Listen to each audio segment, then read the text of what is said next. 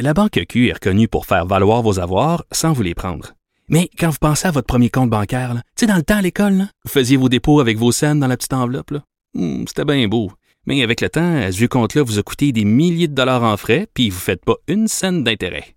Avec la Banque Q, vous obtenez des intérêts élevés et aucun frais sur vos services bancaires courants. Autrement dit, ça fait pas mal plus de scènes dans votre enveloppe, ça. Banque Q. Faites valoir vos avoirs. Visitez banqueq.ca pour en savoir plus. Pendant que votre attention est centrée sur vos urgences du matin, vos réunions d'affaires du midi, votre retour à la maison ou votre emploi du soir, celle de Desjardins Entreprises est centrée sur plus de 400 000 entreprises à toute heure du jour. Grâce à notre connaissance des secteurs d'activité et à notre accompagnement spécialisé, nous aidons les entrepreneurs à relever chaque défi pour qu'ils puissent rester centrés sur ce qui compte, le développement de leur entreprise.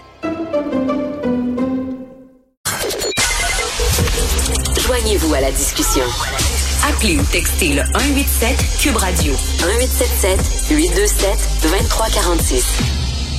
Nous discutons avec euh, Denise Bombardier qui écrit un excellent papier aujourd'hui dans le Journal de Montréal, Journal de Québec, La politique en folie. Bonjour Denise. Bonjour Richard. Euh, chaque fois que je critique le gouvernement, parce que quand même, en tant que commentateur, journaliste, c'est pas seulement notre droit, mais c'est aussi notre devoir euh, de, de critiquer le gouvernement. Mais en même temps, je me sens mal parce que je me dis, on a aussi un, un devoir de solidarité. Bref, l'équilibre entre les deux n'est pas facile. Non, c'est pas facile et ce n'est pas facile pour moi aussi. Mais quand je vois comment euh, tout à coup autour de cette taxe euh, euh, santé, qui est une qui est une chose discutable, j'en conviens, j'en conviens. On ne veut pas rentrer là-dedans, là, mais c'est évident. Mais c'est parce que on oublie le contexte dans lequel on vit. On vit depuis plus de deux ans enfermé. On est menacé, non pas par un pays, mais par un virus. Et la terre entière essaie de lutter. Nous avons en démocratie des, des, des institutions qui euh, définissent, n'est-ce pas, les droits des individus. Mais euh, revendiquer comme un droit personnel de ne pas être vacciné alors que ça met en danger la mmh. majorité. Eh bien, voilà un moment où on s'interroge sur les limites de la démocratie. Qu'est-ce que l'on fait? Jusqu'à maintenant? Et vous savez, ce matin, j'aurais pu, comme je dis, intituler ma chronique euh, c'était 1-0, j'ai intitulé ça lundi. Ben ça pourrait ça pourrait effectivement être 2-0 pour les pour les antivax aujourd'hui parce que ils réussissent à, à réunir autour d'eux, je dis, ce sont des alliés objectifs, les autres. Là. Tous ceux, tous les partis d'opposition euh, euh, cherchent à, cherchent à confronter le premier ministre, comme si le premier ministre et, les ministres avaient des heures, sinon des journées à passer à expliquer aux membres de l'Assemblée nationale ce qui est en train de se passer. Ils n'ont pas le temps pour ça. Hein? Et puis en plus, que ferait le Parti libéral? Mais Madame, euh, ma, Madame ne nous le dit pas ce qu'elle ce qu'elle ferait vous croyez que Québec solidaire nous dirait, nous peut nous dire ce qu'il ferait c'est eux qui étaient au pouvoir. C'est très compliqué parce que là on est à la limite de justement dans la démocratie du droit du, du droit individuel qui vient tout à coup et les gens qui défendent à, à tout prix le droit individuel trouvent que les droits collectifs ça n'existe pas. Hein? Les droits des, de, de, toutes sortes de minorités, ça, ça existe. Mais le droit collectif, ça n'existe pas pour eux. Bon. Alors donc, que ferait-il? Et là, on est dans une période C'est pas parce qu'il y a des décisions qui sont mal prises, c'est pas parce que le couvre-feu, oui, sans doute, était, était, était, mais on ne le sait pas. Ce qui serait passé pendant le temps des fêtes, si, si le, est-ce qu'il y aurait effectivement les gens le soir auraient été se réunir jusqu'à euh, jusqu'à jusqu'à 10 heures, jusqu'à minuit, on ne le sait pas. Ils ont fait ça, ça peut être discutable, mais c'est infiniment moins grave que ce qui se passe dans nos hôpitaux, ce qu'on appelle le délestage. Ben j'ai un, j'ai, il y a un lecteur ce matin qui me dit on réduit toutes les souffrances et les détresses des victimes de leur report de chirurgie à un mot passe-partout. Ça s'appelle le délestage. Mais on dit pas que le délestage, c'est des gens qui vont mourir parce que il fallait qu'ils soient opérés pour le cancer. Ils ont des métastases. et, ils en auront encore plus dans six mois et on ne sait pas si on pourrait les sauver. faut parler clairement. Et puis on réduit aussi la souffrance, les problèmes psychologiques euh, des gens qui travaillent dans l'hôpital et qui sont au-delà de l'épuisement. Hein? Ça s'appelle hmm. ça l'engorgement des hôpitaux. Mais l'engorgement des hôpitaux, il est dû à qui en partie? Il est dû à ceux qui sont dans les lits pour, pour, pour être traités du COVID alors qu'ils ne croient même pas au virus.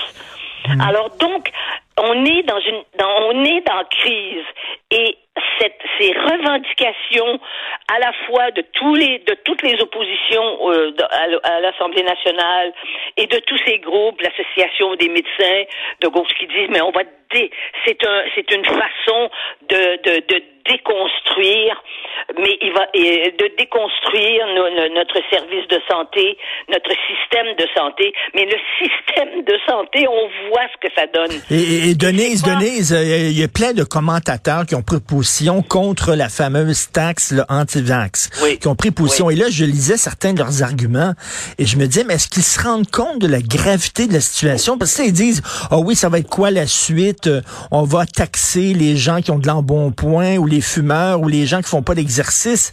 Mais là, ben non, premièrement, euh, l'embonpoint, l'obésité, le cholestérol, le diabète, ça s'attrape pas, c'est pas contagieux, premièrement. C'est un argument qui tient pas debout. Mais deuxièmement, est-ce qu'ils se rendent compte qu'on est en train, Denise, de, de penser à un niveau 5 de délestage? C'est-à-dire ça, 90% des opérations reportées.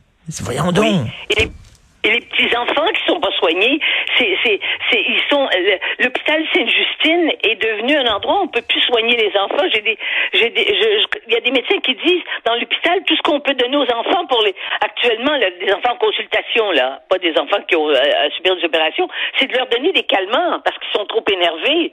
Mais, mais on se rend pas compte de ça. C'est comme si, euh, bientôt, on va dire que, euh, euh on va s'opposer parce que dans les hôpitaux, euh, le premier ministre ou dans les dans les dans les CHSLD, il change pas les draps tous les jours et que c'est une violation des droits individuels, mais en fait, c'est la catastrophe qui se passe. Et c'est de c'est ça qu'on vit. Ces gens ont des positions soit idéologiques très fortes, et c'est identifié, ou ce sont des gens qui sont qui ne discutent que de théorie et qui ne mmh, savent mmh. pas dans quel dans quel pétrin nous sommes et dans quel pétrin nous allons continuer d'être, même quand ce, ce, ce, ce, virus aura, se sera, se sera calmé. On sera dans l'attente d'un autre. Notre vie a basculé. Et c'est ça qu'ils comprennent pas. C'est des gens qui n'ont pas le sens du tragique. L'histoire est tragique. On a été, nous, euh, à l'abri des grandes guerres. Je veux dire, ça, euh, on, y a participé, mais de façon, de façon indirecte.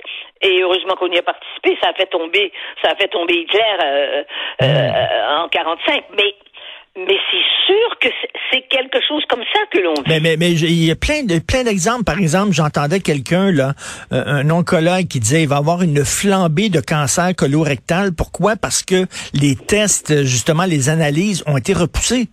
Il y a des gens qui ont actuellement un cancer colorectal.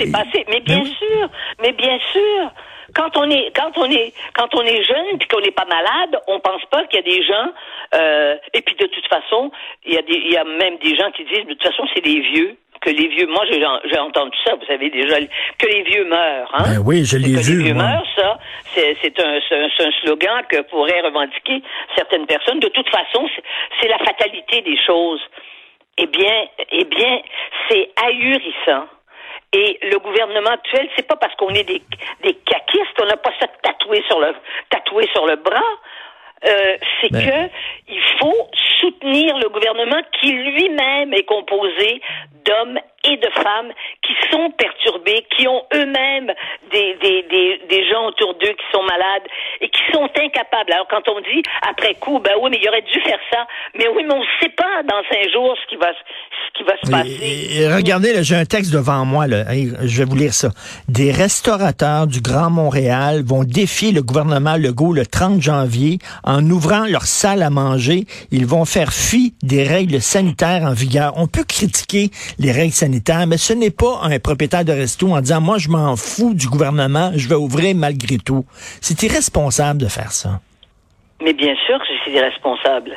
De faire ça. Et cela dit, disons que les restaurateurs y ont goûté et les commerçants en général y ont goûté, et surtout dans les restaurants, euh, juste avant Noël, quand ils avaient prévu ouvrir, qu'ils avaient tout acheté et que tout ça. C'est sûr qu'il y a des commerces qui, qui, ont été qui, qui ont été et qu'il y a des gens qui ont perdu énormément d'argent déjà. Mmh. Il y en a qui ont fait faillite déjà et que ça a transformé leur vie.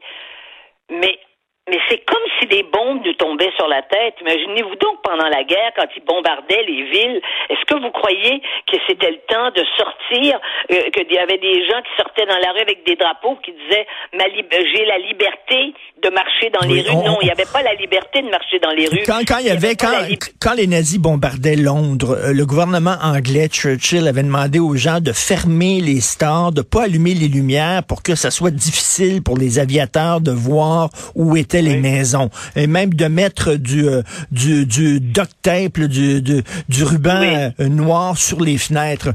Imaginez quelqu'un qui dit, moi, je m'en fous. Moi, j'ouvre ma fenêtre, puis j'ouvre les lumières, puis je m'en sac. Mais il met tout le monde dans son building en danger. Voyons. Oui, mais les gens ne se sentent pas en danger et les gens vivent dans une société euh, où, euh, où ils peuvent faire ce qu'ils veulent et en général, euh, quand ils ont des les revendications à titre personnel, actuellement, on est dans un courant où ce sont les revendications personnelles. Vous, vous me micro-agressez, alors c'est vous qui allez perdre votre job. Hein? Il y a des profs qui se sont fait faire ça. Et, et donc, la revendication individuelle, qui est le fondement de, des arguments des antivax. Là, on nous dit des antivax, ben, c'est parce qu'il y a des gens qui peuvent pas se faire de, de pas, se faire vacciner. Mais c'est pas vrai qu'il y en a tant que ça qui ont reçu des que, que à qui les médecins qui n'ont pas fait de, de, de certificat de complaisance précisons-le. Ben c'est une, très petite les médecins minorité. ont dit il faut pas qu'ils soient vaccinés.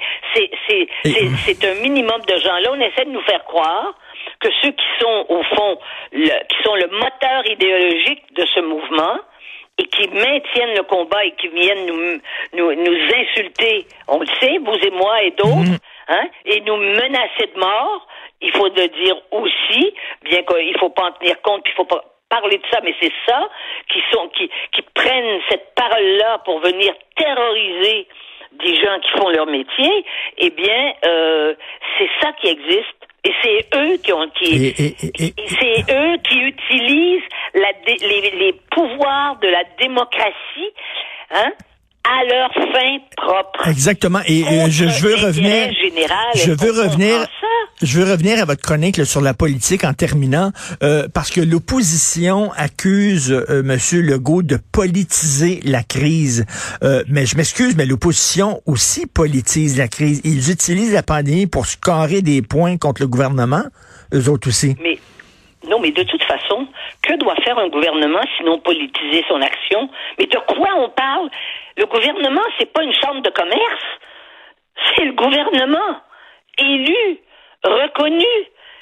Ils sont là pour faire de la politique et l'opposition, dans l'opposition, ils sont là aussi pour ça. Mais ce qu'on aurait espéré, et je le dis, je le mentionne, mais j'avais pas, il aurait fallu que j'écrive une autre chronique après pour dire comment ça fait qu'il y a eu cette unanimité pour donner le droit à mourir dans la dignité à des gens. On a pas, c'est le seul projet de loi qui est jamais passé, qui a jamais été entériné à l'unanimité mmh. à l'Assemblée nationale. On était tous d'accord pour laisser des gens mourir. Et là maintenant, il y a des gens qui meurent et on ne veut pas les protéger, ceux-là. C'est incroyable. Ce qu'ils ont droit, ils ont droit à vivre, ces gens-là. Mm. Non, non, il y a des gens qui ne se rendent pas compte de la gravité de la situation. Encore aujourd'hui, dans le journal, les hospitalisations, euh, euh, les hospitalisations ont triplé en 14 jours. Triste record aux soins intensifs. Le nombre de patients aux soins intensifs n'a jamais été aussi élevé. Et pendant ce temps-là, il y a des gens qui disent non, moi, c'est mes droits individuels qui priment. C'est irresponsable et déprimant. On s'est écrit, euh, vous m'avez écrit hier je vous ai répondu ce matin. Euh, on, regarde ça, ces gens-là qui ne pensent qu'aux droits individuels et comme vous dites, qui font, qui en font des débats théoriques, strictement théoriques, alors qu'on, il y a une réalité. Et on laisse les obèses puis les fumeurs tranquilles pour dire que c'est la même chose. C'est quand même invraisemblable. Et les gens, ça, ça frappe l'imagination. Ah oui, c'est vrai. Ben alors faisons payer les obèses, faisons payer, euh, je sais pas moi, les gens qui ont des maladies chroniques qui vont toujours à l'hôpital. Mais c'est pas de ça qu'on parle. Pas de ça, ça s'attrape pas l'obésité. Ça s'attrape pas quand quelqu'un fume, ça s'attrape pas, ça, fait pas des, ça, ça, ça, détruit pas, ça désorganise pas toute une société. Mais c'est fou des arguments comme ça. Non, ça c'est déprimant. et c'est aveuglé. Au nom de quel principe de liberté? Nous ne sommes plus dans la liberté. Nous sommes dans la tyrannie. Hmm des individus. Hum, et comme vous dites, c'est drôle parce qu'on protège les droits des minorités, mais par contre, le droit de la collectivité, de la majorité, ça, on s'en balance. Donc, votre titre, euh, votre chronique s'intitule La politique en folie. Il faut absolument lire euh, Denise aujourd'hui. Merci beaucoup. Bon week-end, malgré tout, Denise Bombardier. Oui, oui, on va souhaiter bon week-end, Richard. Au revoir.